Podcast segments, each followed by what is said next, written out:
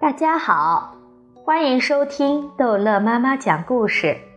今天逗乐妈妈要讲的是《淘气包马小跳超级市长之蚂蚁和鸡的比喻》。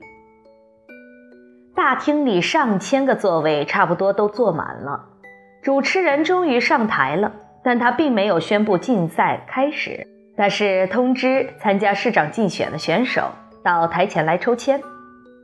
马小跳第一个跑到台前去，排在第一名，抽到的一个是三十八号。马小跳问工作人员：“三十八号是什么意思？”你抽到的是最后一个号。工作人员告诉他：“就是说你是第三十八个选手，你的前面有三十七个选手。”哦，我的后面呢？你的后面没有了，你是最后一个选手。可是，马小跳说：“我是排的第一名，我是第一个抽的呀，怎么会抽到最后一个呢？”工作人员没有再回答马小跳的问题，因为别人还有很多问题等着他回答。马小跳一回头，看见丁文涛正在抽签，他赶紧凑过去看，丁文涛抽了一个十二号。丁文涛不把马小跳放在眼里，所以。他像没有看见马小跳一样，马小跳却热情地告诉丁文涛，他抽到的是三十八号。丁文涛表现得十分冷淡：“你抽到三十八号跟我有什么关系？”“怎么没有关系啊？”马小跳说：“你是二号，我三十八号，你在我前面，我在你后面。不要把我跟你扯到一块儿。为什么？如果……”一定要把大象和蚂蚁放到一起，那么大象只会踩死蚂蚁。丁文涛没有说成语，但马小跳还是听不懂他到底在说什么。谁是大象，谁是蚂蚁呀？丁文涛说了句不言而喻，便不再理会马小跳。马小跳又去看 Angel 的表哥林子聪抽的是几号？我抽的是七号。林子聪对马小跳说。如果不是亲眼所见，打死我也不会相信你会来参加市长竞选。马小跳知道林子聪对他从来都没有好感，所以他问林子聪：“你是高兴呢，还是不高兴？”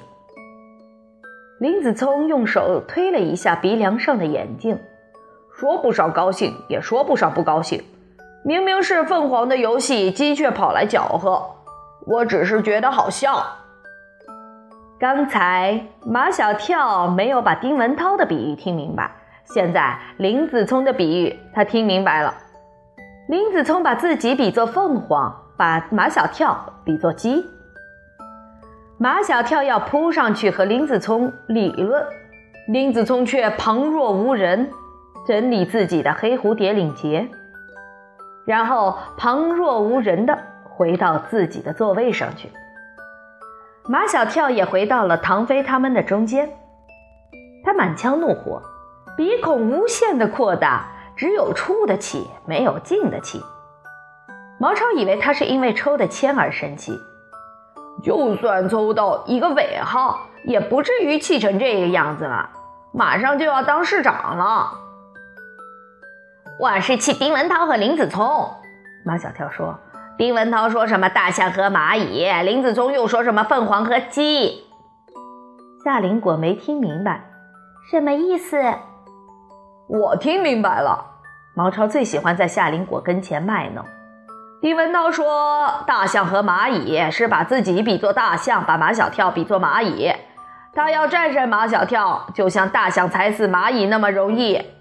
林子聪说：“凤凰和鸡是把自己比作凤凰，把马小跳比作鸡，意思是一个天上，一个地下。”马小跳跳起来就要去拼命，夏林果拉住他，把他按在他旁边的座位上。马小跳坐在夏林果的身边，满腔的怒火渐渐地平息下来，那因愤怒而狂跳的心也渐渐地平静下来。比赛还没有开始，大厅里乱哄哄的，那么多人都是选手的亲友团，亲友团里最主要的成员肯定是爸爸妈妈，可是马小跳的爸爸妈妈没有来。马小跳很会自我安慰：“我老爸才不会来看我的初赛。”他说：“他只看我的决赛。”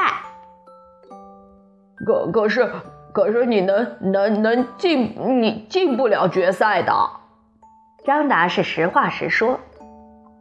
夏林果心眼好，赶紧转移马小跳的注意力。他问他妈妈为什么不来。你问马小跳的妈妈呀？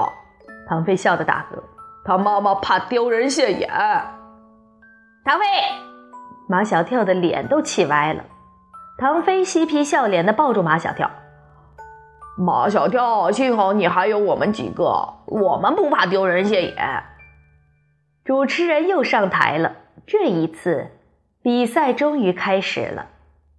主持人首先介绍评委，都是著名的家，教育学家、社会学家、心理学家、作家，只有一个不是家，他的头衔是刚留学归国的博士。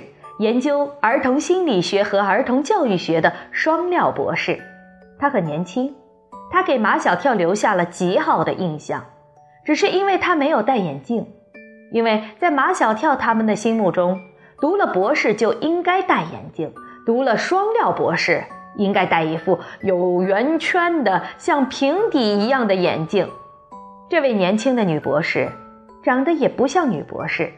她长得像马小跳上幼儿园时最喜欢的那个女老师，又像马小跳现在学校里的那个教美术的林老师。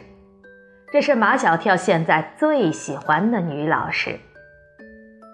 主持人介绍完毕，又介绍评分标准，满分是十分，包括演讲施政纲领、才艺表演、整体印象。